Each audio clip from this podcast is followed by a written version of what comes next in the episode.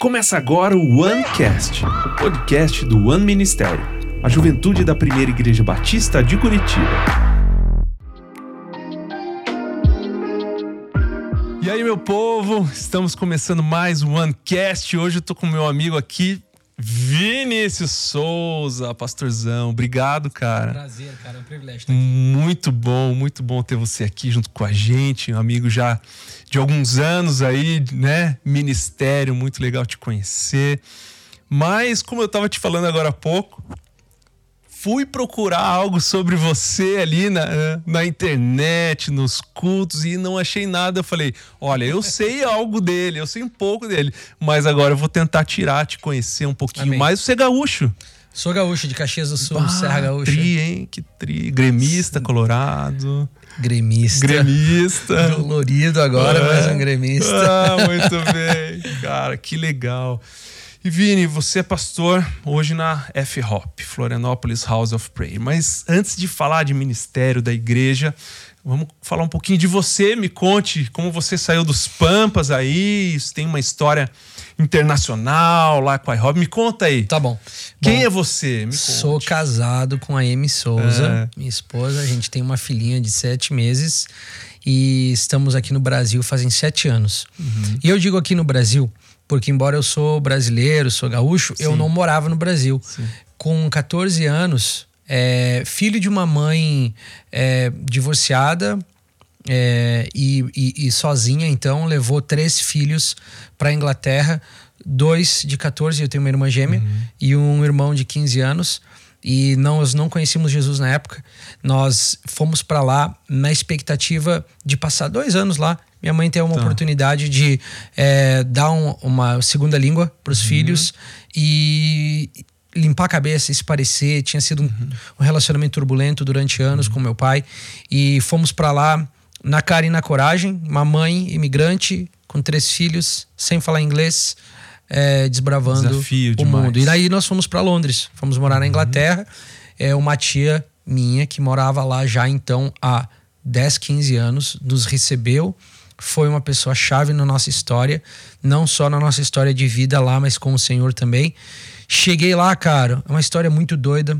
Valia um podcast só da nossa não, história. Não frequentavam, não frequentavam igreja ainda. Cara, essa minha tia, ela insistia que eu fosse pra uma célula de uma igreja Tá. na minha cidade, Mas onde ela tinha mãe- amigos. Mas nós não tínhamos tido um Sim. encontro com Jesus. Tá. Eu ia de vez em quando nessa célula lá para conhecer pessoas. Uhum. Eu tinha 14 anos na época, super aberto a conhecer gente, mas não queria nada com igreja, extremamente preconceituoso com evangélicos. Cresci na, numa. Uhum. Já tinha participado de algum culto, Não, nunca, coisa? nunca. Nada. Tinha Assembleias de Deus perto da minha casa, mas eu cresci numa casa dura, fria, um, difícil. Cara, a história é muito louca. A Hum. gente chega em Londres, eu e meus irmãos queríamos jogar futebol no terceiro dia de Londres. Fomos para um parque perto de casa lá, com uma bola de futebol, eu, meu irmão minha irmã. De longe avistamos a camiseta da seleção brasileira, um cara lá longe jogando. E nós falamos: esse cara deve ser brasileiro e a gente precisa de contato, a gente tá aqui, quero a jogar bola. ninguém. Chega lá, o cara nos convidou pra jogar. Ah, eu aqui com meu sobrinho, tal, jogamos bola com eles. No final ele falou: Ó, tem um churrasco de brasileiros sábado, tal endereço, é aqui perto de onde vocês estão morando, venham lá, vai ser um tempo legal. A gente chega lá, era uma célula de uma igreja. E aí tava lá o DVD do Kirk Franklin, antigão, Aham, aquele gravado nas igrejas. Enfim, a gente aceitou Jesus ali naquele grupo. Sério. Minha mãe se converteu. É, começamos nossa jornada dentro da igreja. Então eu costumo dizer que eu precisei ir Toda lá a família Europa. veio pra Jesus. Toda a família veio para Jesus. E a gente teve que ir lá para Europa para conhecer Jesus. Uhum. E porque nossa vida foi tão profundamente transformada, o Brasil não era mais uma opção para voltar. Uhum. O Brasil era a velha vida. O Brasil era uns anos difíceis, era Você a tinha vida uma sem imagem Jesus, do- daquele da sua vida que não era Brasil, incrível. E ali tava melhor. Ali era a nossa Tá. restauração. Ali era a, a história tinha começado com Jesus ali, a família de fé estava ali, a igreja estava ali, os amigos estavam ali, tudo fazia sentido continuar ali. E aí então eu permaneci ali na Inglaterra durante muitos anos. Lá começou meu trabalho ministerial tempo integral, né? Eu me, me uni à igreja tempo integral com 18 anos. Eu comecei a trabalhar na igreja como missionário, levantando meu próprio sustento para isso. Depois fui para a escola e a gente pode falar depois do IHOP também. Mas essa foi a minha, meu início de vida. E passei 10 anos daí, fora do Brasil. 10 anos. 10 anos fora do Brasil, de 2004 a 2014. 10 anos fora. E, e, da tua conversão até você começar a trabalhar na igreja, existe um tempo aí de chamado. Como que foi isso na tua vida? Cara, Quando eu você não. se viu, tava ali dentro e. Eu não tinha ideia do que eu queria fazer. Uhum. É, eu era muito comunicativo já. E aí eu fui pelo, por meio que seleção de ideias, o que estudar. Ah, publicidade parece ser uma parada que eu vou me dar bem. Legal. Vou fazer publicidade. O meu primeiro ano de publicidade já martelava na minha cabeça um chamado ministerial. Eu tinha uma, uma, uma leve convicção de que eu não estava uh, uhum. indo pelo caminho certo. Eu nunca vou esquecer, terminei o primeiro ano de publicidade, hora de refazer a matrícula, era o último dia da rematrícula e eu pro, uh, uh, protelando fazer, fazer, fazer. Naquele último dia eu liguei pro pastor e falei: Olha, eu não vou continuar com publicidade, quero trabalhar na igreja. Ah, mas não tem nada para você fazer aqui na igreja, não faz mal. Eu vou aí na igreja, eu posso Fico recolher aí. cadeira, limpar o chão. Ah, uma igreja pequena, não tem muito o que fazer. Eu vou aí. E assim eu fui. Fui para a igreja. Nessa época, a nossa igreja já estava em contato com é, IHOP por meio do webstream. A gente conhecia os turnos. Eu comecei a fazer os turnos lá na igreja sozinho. Era aprendi o suficiente para ligar a mesa de som e o PA. Uhum. Na época do iPod, uhum. colocava um P2 ali no iPod e tinha minha playlist: David Keelan, Nívia, Antônio Cirilo, Sim. aquela coisa toda daquela geração. Soltava as músicas no PA, corria pro microfone interceder Orava. Orava, soltava a música Dava. de novo, corria pro microfone, falava para uma sala vazia, mas acreditava Sim. que estava falando com o Senhor no momento de oração. Sim. E assim foi meu início. Uhum. Mais tarde tive a oportunidade de ir pro iHop, estudar.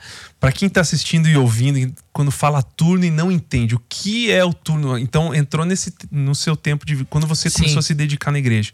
Mas o que era o turno que você participava tá lá? Você conheceu Muito cedo muito cedo caiu um livro na mão da nossa liderança chamado Paixão por Jesus. Uhum. Esse livro até existe hoje publicado em português, na época não tinha. E o que nos chamou muita atenção é que ali onde diz sobre o escritor no livro, falava sobre um cara chamado Mike Bickle. Uhum. Né? E Mike Bickle é diretor, fundador de um ministério de sala de oração em Kansas City, no meio dos Estados Unidos. Aqui, eh, nesse lugar, existe oração 24 por 7 há tantos anos incessante com adoração e oração. Aquele relato do Mike, que era o autor daquele livro, uhum. nos chamou a atenção. E nós ficamos bugados. Como assim? É tem um lugar no mundo que tem oração 24 por 7. E esse cara é, é, é de lá vai na internet. Naquela época não tinha muita coisa na internet. Isso aí são meados de 2005, 2006. Uhum. Não existia muita informação. Aí nós caímos lá. IHOP KC, um ministério de oração, intercessão e adoração uhum. 24 por 7, que já está desde 1999 fazendo Sim. isso. Eu costumo dizer que é uma reunião de oração que começou e ainda não acabou. Não terminou. É, é botaram a porta lá só para uhum. dizer que tem, mas Sim. jogaram a chave fora. É um espaço Pronto. que está aberto desde então. E aí nós começamos uma comunidade extremamente pequena em Londres, começou a falar, a gente quer fazer isso aqui. A gente precisa fazer Vocês isso lá aqui. em Londres. Lá em Londres. E lá nos Estados Unidos tem alguma coisa Você lembra daquela lá? época do Windows Media Player? Você clicava no é. link do Windows Media Player, abria Abriam, o, assim, o, sim, o player sim. ali uhum. na tua tela. Era uma câmera, aquelas de, de um olho assim, assim que Eu pegava a sala toda. naquela época então, e era uma câmera só. Isso, essa, é. essa era a nossa história. Como a gente não tinha acesso a ninguém do iHop, só uhum. aquela câmera, eu comecei um período de estudar o que eu tava vendo. Ficava Pegar o caderno observando. e falar, poxa, de duas em duas horas está trocando o Tem time. Alguém. Tal, entra um time novo e alguém uhum. ora e olha as orações, são dessas passagens. Comecei ali a fazer uma engenharia reversa do turno uhum. e aí chegamos no que a gente chama de turno de oração, que são uhum. períodos de duas em duas horas de oração no ministério do IHOP KC que nós fazíamos Sim. ali na nossa igreja. Sim. Então eu comecei a me dedicar. Você aos... foi imitando o que eles faziam através da câmera, sem ter contato sem com ninguém de lá. Cara, e aquilo você percebe que o bichinho já te Ali, ali, ali, foi. Ali, foi, ali foi. Ali começou. Quando, porque eu era, talvez muita gente vai se simpatizar com o que eu vou é. falar agora. Eu era o cara é. que não conseguia cantar, que não conseguia tocar, que não conseguia fazer nada na igreja. Para onde que eu ia, irmãos? Pro PowerPoint. Pro PowerPoint. Não desprezem os irmãos Não do PowerPoint. Do PowerPoint. E eu fui pro PowerPoint. Eu, eu só fazia letra da música ali, letra. Quando eu descobri que eu podia falar com Deus, que eu podia viver num lugar da intercessão, que eu podia tirar tempo da minha vida para conversar com ele, e mesmo numa sala vazia ele me ouvia, aquilo ali começou a me dar um senso de pertencimento, de identidade, é, de chamado. Uhum. E eu nem sabia que eu ia ser pastor um dia. Uhum. Eu só queria gastar o meu tempo ali falando com Jesus. Uhum. E eu lembro como eu orava tanto pela Inglaterra, mas orava muito pelo Brasil, que era a minha nação mãe. Uhum. Orava muito pelo Brasil e lembro de abrir a Bíblia ali. É, eu vou orar agora pela nação brasileira, de Efésios 1, 17 a 19. Começava a ler aquele texto para uma sala vazia e o meu coração começou a queimar ali pelo Brasil. Eu comecei a ganhar um coração pelo Brasil. Mas eu não tinha ideia se eu voltar para cá um dia ou não. Mas eu fui mordido por aquele bichinho ali de conversar com Deus. Uhum. Né? É, os moldes eu não conhecia, os moldes de intercessão que já eram comum na igreja brasileira. Uhum. Vim conhecer anos mais tarde. Para mim, aquilo ali era a apresentação para um jovem de 15 anos. Isso aqui é oração. Isso aqui é falar com uhum. Deus. E para mim sempre foi muito atrelado com a música. Uhum. Porque eu estava assistindo o iHop KC, tinha música lá, tinha oração. Então, ali em Londres, naquela sala pequena, eu queria fazer música e eu queria fazer oração. Eu queria fazer igual os caras, porque eu achei fenomenal o que estava acontecendo. Mas eu não tinha músicos comigo. Eu não tinha um, um brother para pegar um violão, um teclado. Tudo que eu tinha no meu iPod, com um monte de música tarde, lá. No meio da noite, Exatamente. deixar as coisas pra ficar tocando. Então eu tinha minha playlist, hum. conectava lá e ia lá orar pra sala Tum. vazia. Tum. Com o passar do tempo, eu comecei a falar, cara, eu quero fazer isso. Não sei por quanto tempo, mas quero fazer isso. Uhum. Talvez pro resto da minha vida. E, e, abertura com a comunidade ali, com a igreja, o seu Nossa pastor. Nossa igreja começou já entendeu uma revolução fenomenal. É. Nós começamos com, ali no início, a gente fez 12 horas de oração ininterruptas. E a gente chegou no final de 12 horas e os jovens só saíam para ir no banheiro. Eles uhum. não queriam ir para casa, eles queriam ficar ali de início ao fim. A gente terminou às 12 horas, jovens, zelosos, cheios de paixão. Ah, vamos fazer 24, bora fazer 24. Aí remarcamos. Alguns meses depois, tal data, todos estaremos aqui 24 horas, de duas em duas horas, sobe uma equipe nova de, de música. Eu lembro do meu irmão tocando bateria durante seis horas, a mão tremendo, não, não, aguentava, não mais, porque só tinha ele para aquele Cansado. período. Mas determinado, focado. Terminou as 24 horas e agora? Vamos fazer 48 horas. Dobra. Passou alguns meses, 48 horas. Passou as 48 horas e agora? Isso foi inflamando. Foi inflamando. Passou alguns Era meses, uma vamos fazer. Quantas pessoas? Era uma igreja de 120 pessoas. É, mas os jovens mesmo que abraçaram isso, junto com algumas pessoas da igreja, éramos talvez 40 pessoas. Uhum. E aí chegamos a 72 horas. Terminou as 72 horas, 100 horas. Uhum. 100 horas foi fenomenal. 100 horas sem fazer. Eu tinha que trabalhar num hotel de manhã, desmaiei no trabalho, que eu não dormia durante aquele período todo. Acredito. Mas aí chegou no fim das 100 horas, a gente falou: isso tem que ser sustentável. E uhum. no momento não era. Então nós começamos a fazer todos os meses 32 horas de oração. Nós começávamos na sexta-feira à noite, íamos até o domingo de manhã no culto da igreja. Uhum. E isso acontecia uma vez por mês. Então isso se tornou uma cultura na nossa igreja. Já não eram mais longos períodos de maratona, mas era algo sustentável, uhum. fixo no nosso calendário, que tornou-se cultural para o nosso ministério. A partir dali, eu tive a chance de ir para o IHOP pela primeira vez. Eu fui o primeiro membro da nossa igreja a ir conhecer o IHOP. Voltei. Alguém falou, você precisa conhecer ah, lá. Eu vai, cheguei e falei: vai. olha, eu quero ir. Hum, quer ir? Bora então, vamos. então fazer uma janta beneficente aqui, vamos levantar uma grana para você e você vai. Eu fui. Porque já estavam vivendo. Já já turno. Aquilo.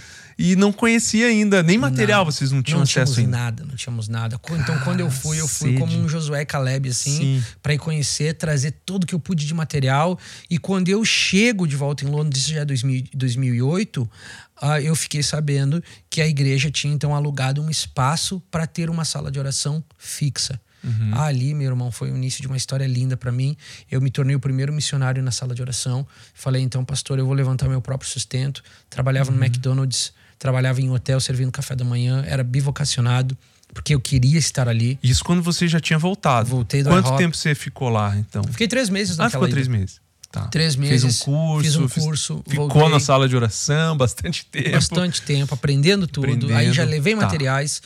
E aí comecei minha jornada é, de, de, missionário com 18 anos, tempo integral na Tua igreja. vida ministerial, então, Vini, já parece que desde o começo, parece Nasceu que Deus já te colocou. É isso aqui, é tua. Nasceu nisso. É o teu ministério para ficar marcado já, para as pessoas te olharem como te olham, como a gente te olha hoje e fala assim: eu enxergo alguém que Deus usa para espalhar esse movimento de oração. Eu, eu sinto que é isso, cara. Sim. Eu sinto que é isso. E aí, mais tarde, a minha história com o Brasil é, é incrível. Eu tenho um carinho tremendo pelo que aconteceu. Eu era um, um jovem imigrante em Londres, sem nenhuma condição financeira de estudar nos uhum. Estados Unidos. E lembro que mandamos um e-mail para a liderança do IHOP na época pedindo bolsa de estudo uhum. para alguns jovens imigrantes brasileiros de Londres que queriam ir para lá. Chamou a atenção do IHOP, como assim uma comunidade brasileira lá em Londres fazendo casa de oração? Quem são esses caras? Eu sei que o tal do e-mail foi mandado, nunca recebi nenhuma resposta do e-mail.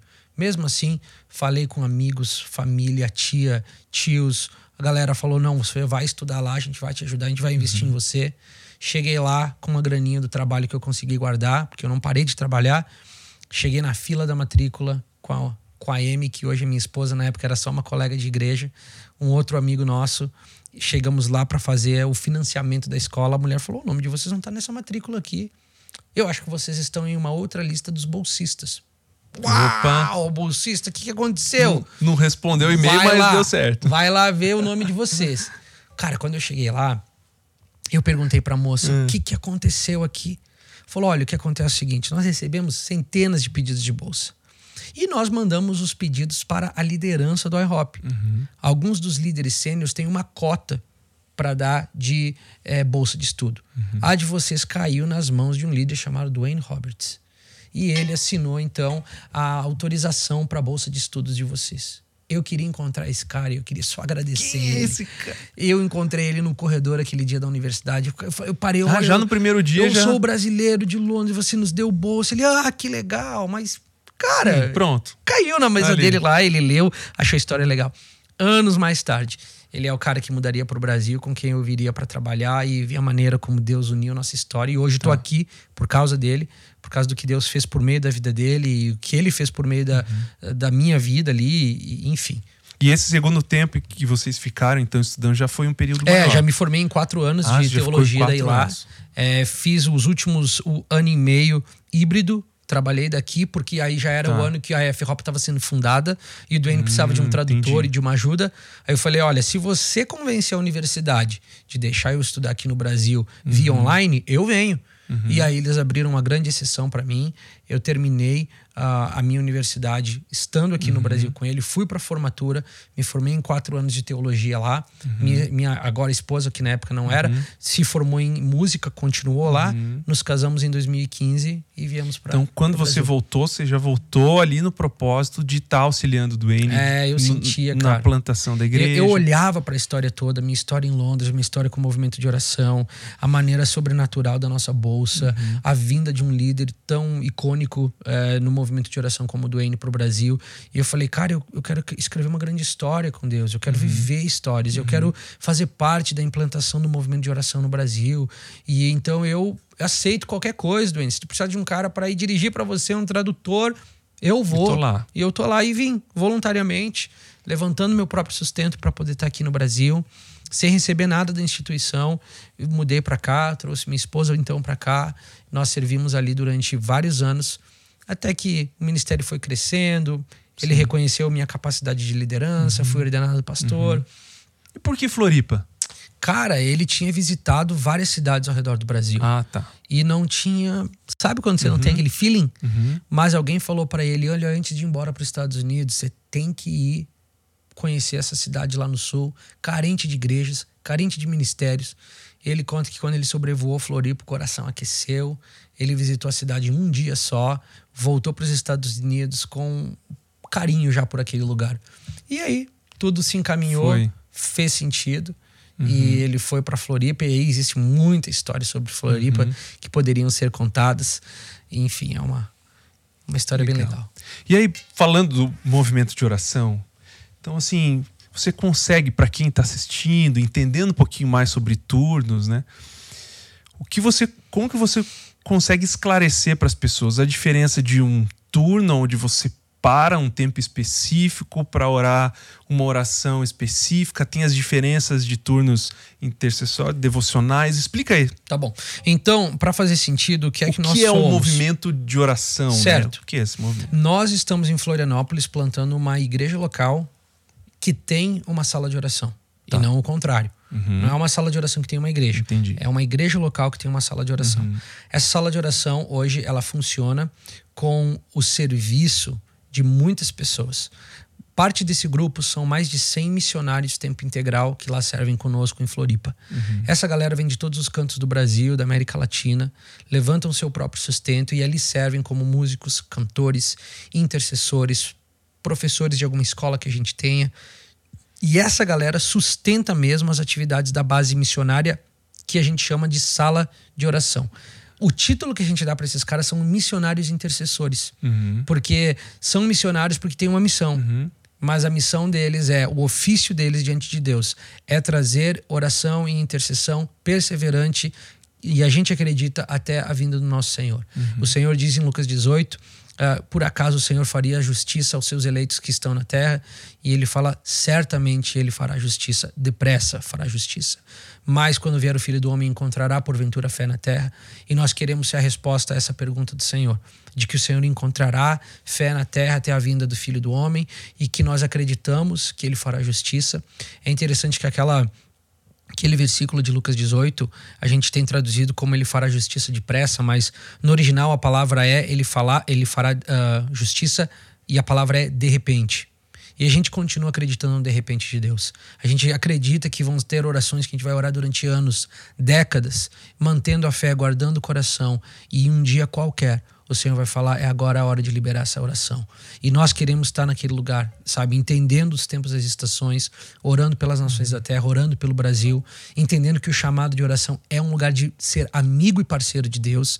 Então, no, no, no coração, a espinha dorsal do que nós fazemos é aquela sala de oração. Então, de duas em duas horas no relógio das hoje a gente só tem um espaço de encontro então não dá para fazer mais do que isso porque tem culto de igreja local e reuniões e tal Uhum. mas nós come- começamos ao meio-dia e vamos até às 10 da noite de segunda a sexta Uhum. de duas em duas horas sobe uma equipe de músicos e uma equipe de intercessores ora diante do Senhor ali turnos de intercessão onde a gente levanta eh, países que estão em conflitos, Uhum. o Oriente Médio, a igreja perseguida, a igreja brasileira, as famílias, Tem os, os jovens. motivos mesmo tem os descritos para quem está participando ali do turno. Exatamente. Tá. E para que as nossas orações não sejam orações da carne, da alma, Uhum. a gente tem uma lista compilada do Novo Testamento que a gente Sim. chama de orações apostólicas. Sim. São as orações que os apóstolos oraram pela igreja. Tá. Essas são aquelas orações que têm um endosso divino, né? Uhum. Tá na Bíblia, inspirado pelo Espírito Santo, a gente fala, vamos orar? Tá aqui, é a verdade.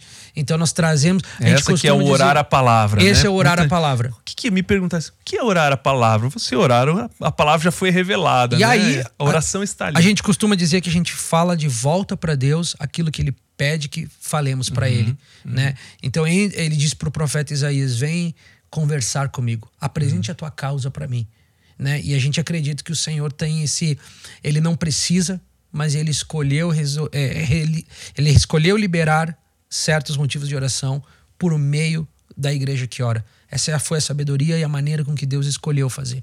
Então a gente faz isso. No domingo temos o culto local da igreja. Uma das outras maneiras de o nosso turno de oração acontecer são momentos em que a gente medita na palavra. Então a gente pega Salmos Mais 23, silêncio. Senhor é o meu pastor, nada me faltará. Aí o líder de louvor começa a cantar aquilo. Que, né, de forma melódica, o Senhor é o meu pastor e nada me faltará. Uhum. Aí o intercessor aqui fala, ele me levará pros- por pastos verdes. Aí um cantor profético fala uma, uma frase inspirada nisso e começa um belo diálogo, né? É, a gente costuma chamar isso de um cântico antifonal, é onde um canta para o outro. É mais ou menos Isaías 6, os anjos Uhum. estão ali, Isaías está vendo o templo do Senhor e os anjos começam a cantar uns para os outros, santo, santo, santo. A gente tem esse cântico responsivo. Então você trouxe uma coisa, eu trago outra. O que eu trouxe te inspira, o que você trouxe me inspira. O intercessor acrescenta com um pouquinho e nós temos aí um turno de adoração com a palavra. É A oração com a palavra, intercessão e a a adoração com a palavra, onde a gente literalmente canta palavra por palavra da Bíblia e acrescenta ênfases que o Espírito Santo vai trazendo no momento. Então, creio que essa é uma ferramenta para muitas vezes te direcionar em oração. Sem muita dúvida. gente, vou tirar um tempo de oração, ok, quero orar duas horas, mas aí fica ali. E aí eu louvo, e aí eu leio a palavra. Você crê Sem que é uma dúvida. ferramenta que Deus deu para poder. As pessoas sentam ali na sala de oração, num dia qualquer, às quatro horas da tarde, lá na tela tá escrito Salmos 23, ele abre aquilo ali, no, no palco o pessoal tá cantando aquilo ali, ele começa a falar, Senhor, na- no meu trabalho, a tensão que eu tô vivendo, eu quero acreditar que o Senhor está ali, o Senhor é o meu pastor e você vai me conduzir. Aí o cara começa a ter um diálogo com Deus ali, entendeu? E isso se tornou uma ferramenta ainda mais preciosa, porque durante a pandemia a gente conseguiu tornar isso disponível para a igreja por meio do web stream, Sim. né? E aí a gente tem o saladeoração.com, o FHOPBR, que a igreja brasileira e de fora do Brasil. Conecta lá num dia qualquer. Ah, eu quero ter o meu devocional. Liga a galera da F-Hop lá, eles estão meditando numa palavra. Pega a tua Bíblia em casa, pega a tua caneta de grifar, teu caderninho com Deus e começa o teu tempo de oração.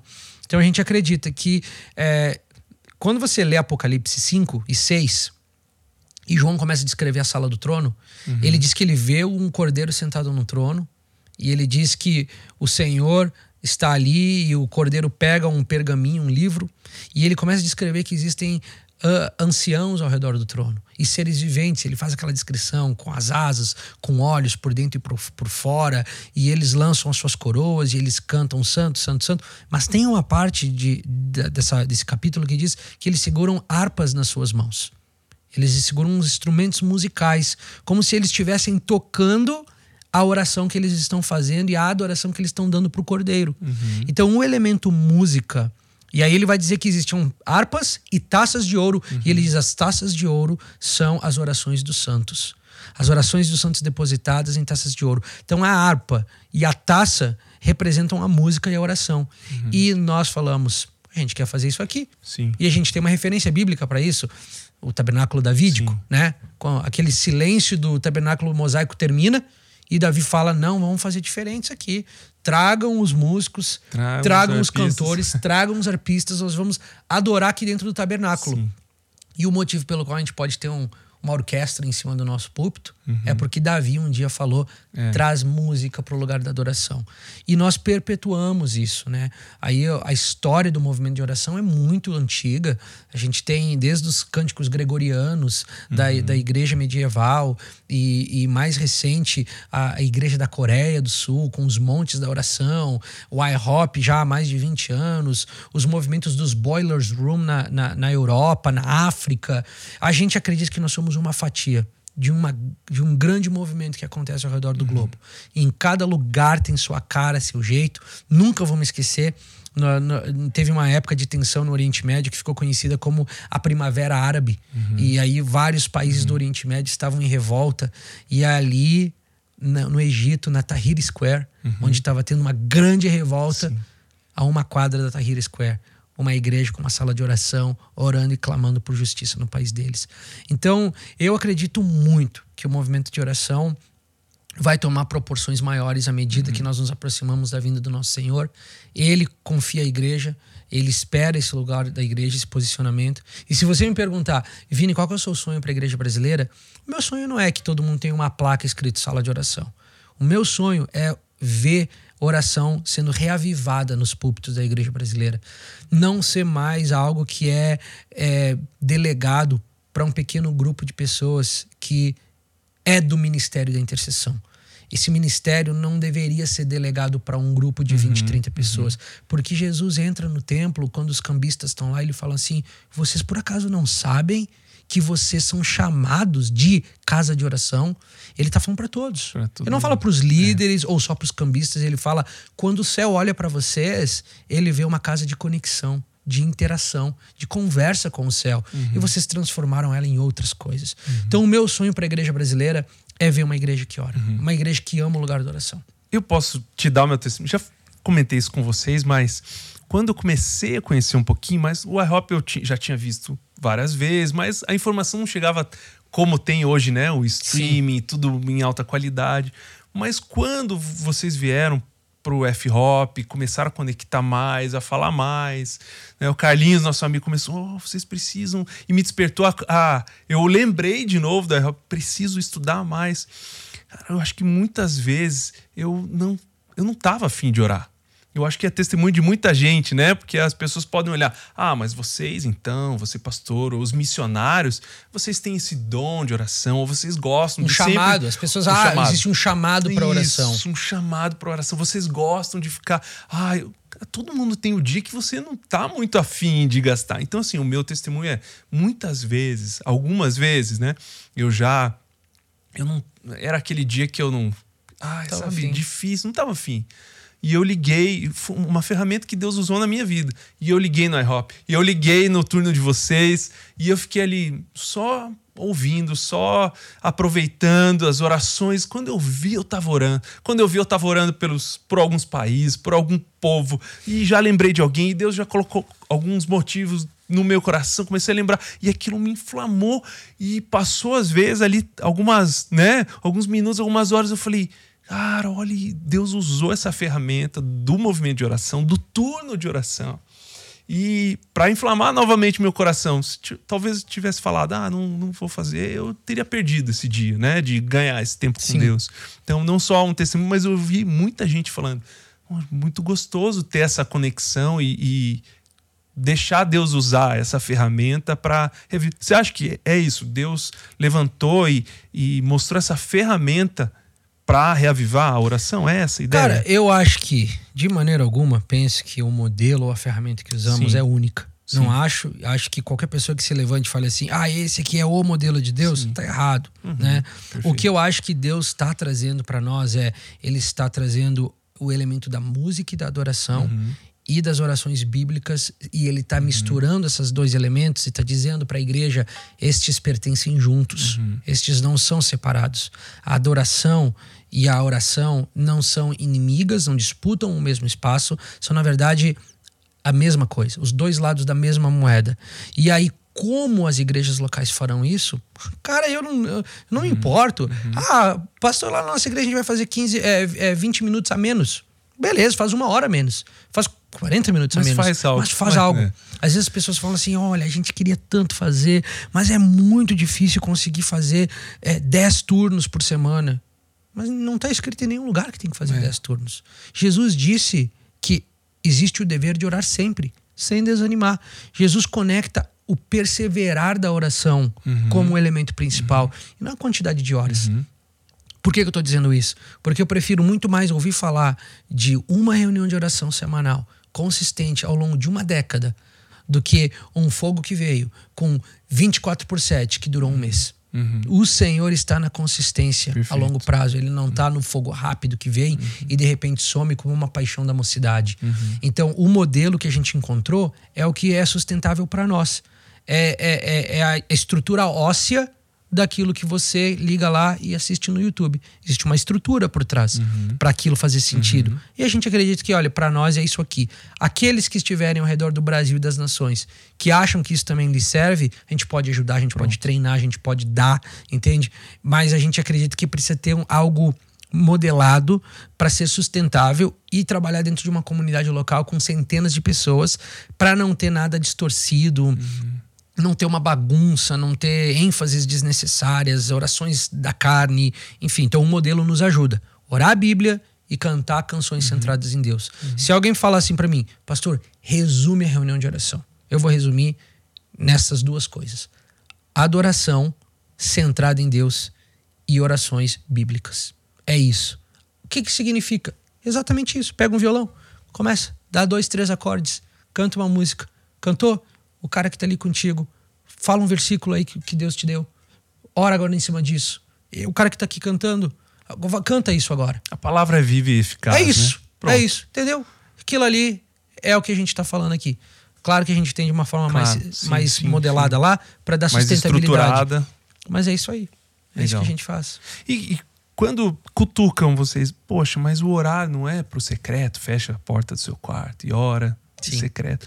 Como que você entende, assim, a, até pelo tempo? Ah, vou gastar um tempo em sala de oração, vou gastar um tempo no meu quarto em secreto. O que, que vocês. Eu acho que o, o, o secreto ele precisa existir para mim, pastor. Eu não uhum. posso viver só do meu trabalho ministerial na sala de oração uhum. da F-Hop. Isso não me isenta de gastar tempo com Jesus uhum. no estudo da Bíblia, na leitura da palavra, na oração. Agora, quando Jesus fala sobre o secreto, o contexto daquela passagem de Mateus 6, ele está falando sobre o espírito dos fariseus. Uhum. Ele está falando, olha, os uhum. fariseus, eles se colocam nas esquinas das ruas para ah, serem é. vistos é. pelos homens. Sim. E Jesus até é generoso, ele diz assim, eles já tiveram o seu galardão. O que, que Jesus está dizendo? O galardão deles é as pessoas acharem que eles são hiper espirituais. Uhum. E ele diz: Mas vocês não farão isso.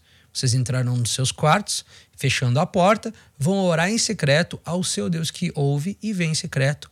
E olha que engraçado. E ele vos recompensará publicamente. Uhum. Então, a recompensa que o fariseu queria, ele teve a honra dos homens. Mas vocês também terão publicamente mas o caminho de chegar lá vai ser diferente. Então eu não acredito que o Senhor está necessariamente falando de um espaço geográfico físico.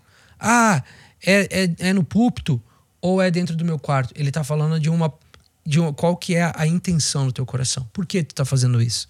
Está fazendo isso aqui para as pessoas acharem que você é incrível ou você está fazendo isso aqui porque você genuinamente ama Deus?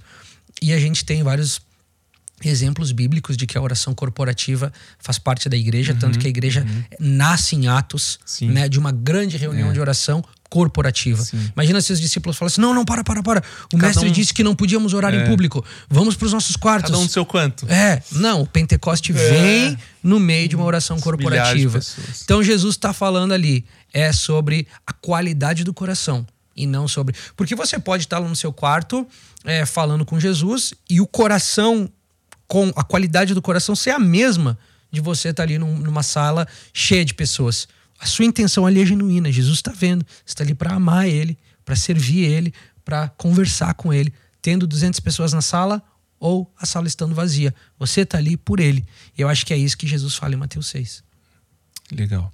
E me conte testemunhos, histórias do que Deus fez durante os turnos aquelas, aquelas que você não deixa de contar. Cara, me conte o que, que já aconteceu. Eu vou nas falhar nas datas. Desde, desde lá de Londres até hoje, a tua primeira, de repente, a tua primeira né? O, a gente sabe que na constância Deus está, mas tem dias que ele desce, ele né, nos visita de uma forma especial. Me conte algumas coisas que, que você eu vou Eu vou falhar nas datas, porque eu, não, eu era muito jovem na época e eu não costumava prestar atenção em grandes datas. Mas teve, tiveram dois episódios que me chamaram muita atenção na construção da minha fé em relação à oração.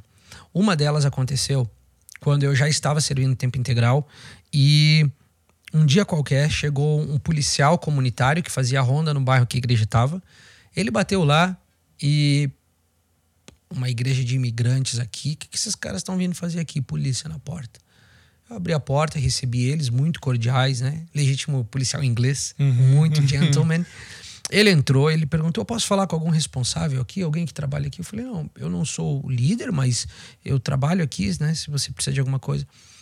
Faz algum tempo que vocês começaram essas reuniões de oração aqui, né? falei, é, faz mais ou menos um ano, um ano e pouco. Eu não sou da fé de vocês, mas eu só queria dizer algo que de um ano para cá que vocês começaram, nós temos uma, uh, uma, uma diminuição de 25% dos crimes aqui no bairro. Uau. E eu queria só dizer para vocês que a comunidade é grata por tê-los aqui. Aquilo hum, ali para mim cara. me impactou demais. Ver um cara ímpio ali reconhecendo a presença da igreja e o poder da oração. Mas o que mais me atraiu, quer ver? Eu vou até quebrar o protocolo aqui, vai, mexer rapidinho vai, aqui, porque eu quero mexer. encontrar essa história saber. aqui.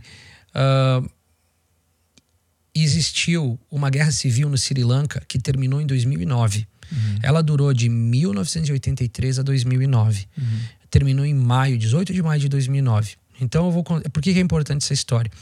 Nós tínhamos um casal na igreja que ela conhecia Jesus. O cara, ele era hindu. Ele era lá do Sri Lanka.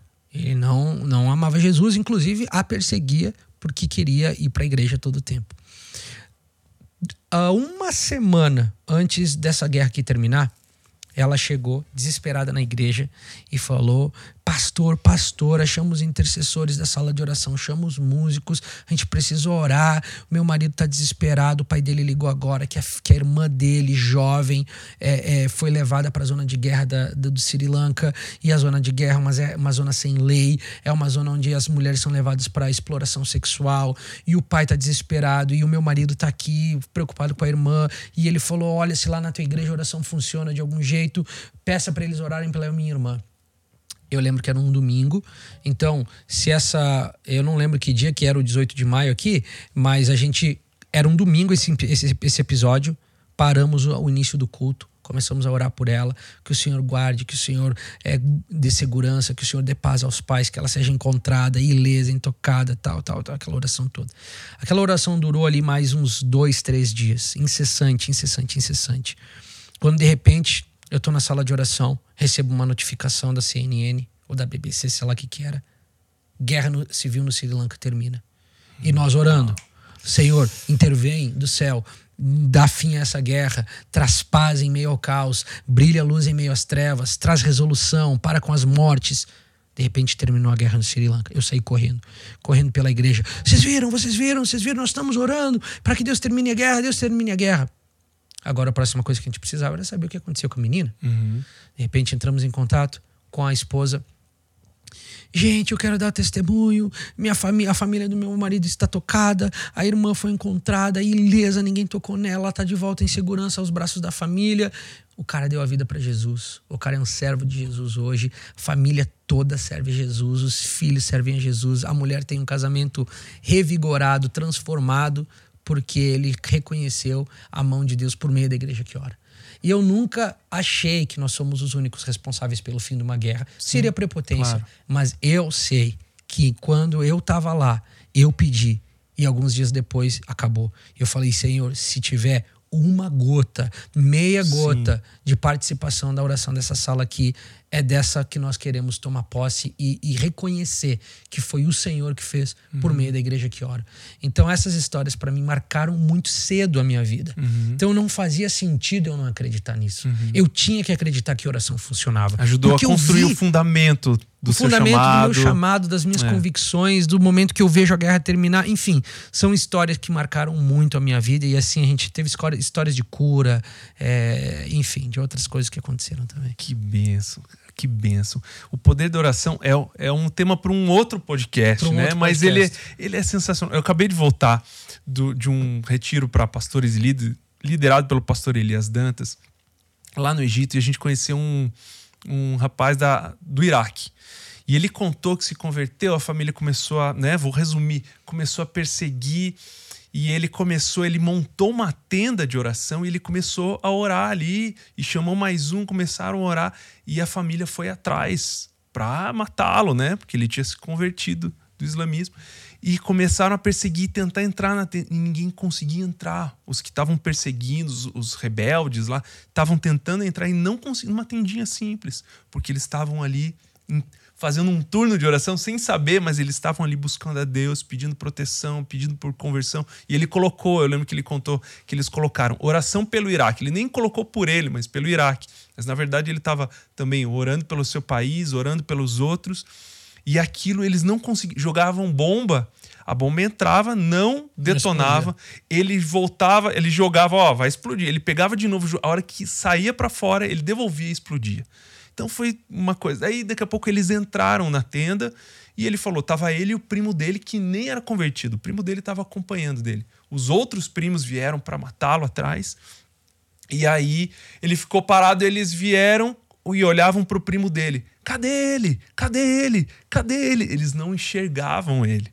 Ele contando pra gente, eles não me enxergavam, olhava meu primo, meu primo olhando assustado para mim, o que, que tá acontecendo? Enfim, eles foram embora, ele foi atrás, o primo se converteu porque Jesus visitou no hospital, uma, uma história longa aqui, um testemunho, mas eu fiquei lembrando, falei, cara, esse cara fez um turno de oração poderoso, né? Há poder sem na oração. Sem instrumentos, sem caixa de sem, som, sem microfone, sem plateia, sem ar-condicionado, é. o Senhor ouviu. Então, eu lembro, me tocou muito, eu lembrei de vocês, dos turnos, falei, um dia eu vou contar, tô te contando, então, é, esse legal, testemunho. Cara. Uma hora eu vou te contar mais, com mais detalhes. Mas há poder na oração, né? E quem que quem se interessou? Eu, alguém que está assistindo, que está ouvindo lá de algum lugar do Brasil, que nunca ouviu falar de um turno, ou alguém que quer acompanhar os turnos de vocês, o que que você, ou do próprio lá, né, do iHop, ou gente que quer aprender mais. Sim. Poxa, eu tenho um chamado, eu quero aprender mais sobre isso, do como que existe, ferramenta, vocês têm escola, me conte um pouquinho tá. do que vocês fazem. O nosso fazem. nome é Florianópolis House of Prayer, F-Hop, porque somos um ministério filho do IHOP, tá. que é International House uhum. of Prayer.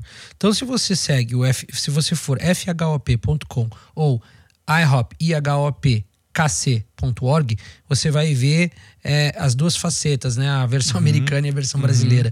E aqui na versão brasileira, nós também temos o streaming da sala de oração uhum. parecido com o que eles fazem nos Estados Unidos. Uhum. Você pode encontrar no YouTube aí, que vai ter o canal Sala de Oração .com também é uma nova ferramenta que a gente criou recente. Sala de oração.com. Para auxiliar ministérios ao redor do Brasil tá. e fora do Brasil ah, que querem crescer em oração. Legal. Ali a gente tem mentorias comigo e com os outros líderes da casa uhum. para poderem acompanhar uhum. é, o desenvolvimento do nosso uhum. ministério e talvez se inspirar no que a gente faz.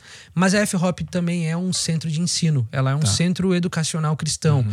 Ali nós temos um curso de cinco meses, tempo integral, para jovens de 18 a 30 anos, uhum. que terminam o ensino médio e falam assim: cara, eu não sei se eu vou para a universidade, o que, que eu vou estudar. Então pega um gap year ali, um semestre, um uhum. gap de um semestre passa lá com a gente, vem conhecer a Bíblia, vem conhecer Jesus, vem experimentar essa comunidade de oração intensa ali em uhum. Florianópolis. Temos cursos online, uma escola online bem, bem legal que você pode encontrar também no FOPBR. E a gente manda essa galera, esses missionários que estão uhum. lá servindo, eles viajam Brasil afora aí, uhum. visitando igrejas, levando uhum. seus instrumentos, a Bíblia e fazendo essa sala de oração uhum. nas igrejas ao redor do Brasil uhum. para ensinar o corpo de Cristo uhum. da maneira que nós fazemos. Então tem muitos recursos ali, né, nos nossos sites. É um instrumento para vocês... espalhar esse movimento do Brasil. Vocês ensinam esses líderes, devolvem para as igrejas locais e falam: agora ensinem Sem dúvida. o que vocês aprenderam aqui. E vocês, para mim, são uma inspiração. É. Porque quando a gente se encontrou aqui em 2017 é. e nasceu os turnos de oração, Sim. eu falo sempre muito feliz, porque se a PIB consegue fazer, qualquer igreja pode fazer. Sim. No meio de tantas demandas, é. de tantas atividades, de tantas correrias e prioridades, uhum. vocês têm um grupo aqui de pessoas que falou: olha, a gente vai entrar na brecha aqui, vocês trabalhem, corram, uhum. levem a palavra, discipulem, mas um grupo nosso vai estar aqui dando um backup de oração para vocês. Uhum.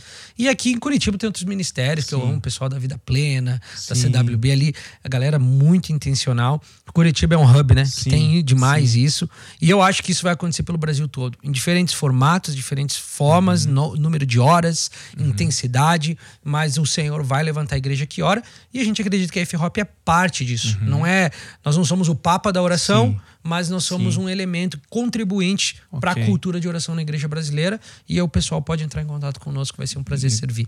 Legal. E além disso, vocês têm uma conferência anual, que é o One Thing, que acontece, tem a versão americana, Isso. Né, a versão brasileira aqui. E qual o objetivo dela? É para também colocar One em evidência? Thing. One Thing significa uma coisa. A gente tem uma frase muito comum no nosso meio que é: fazemos o que fazemos, a audiência de um na presença de audiência de só uma pessoa, que uhum. é o nosso Senhor. Então, essa uma coisa que o rei Davi falou, uma coisa eu quero e buscarei, estar na casa do Senhor todos os dias da minha vida, inquirir no seu templo, né? O Senhor fala para Marta e Maria: Marta, Marta, você está preocupada com muitas coisas. Maria escolheu a uma coisa que é necessária uhum. e ninguém tirará dela. Então, Paulo fala: uma coisa eu faço, esquecendo de tudo eu deixo para trás e sigo e prossigo atrás do alvo. Então, esse elemento de unicidade de uma coisa foi o que é, foi o combustível do rei Davi, foi o combustível do apóstolo Paulo, que era ter os olhos voltados para Jesus.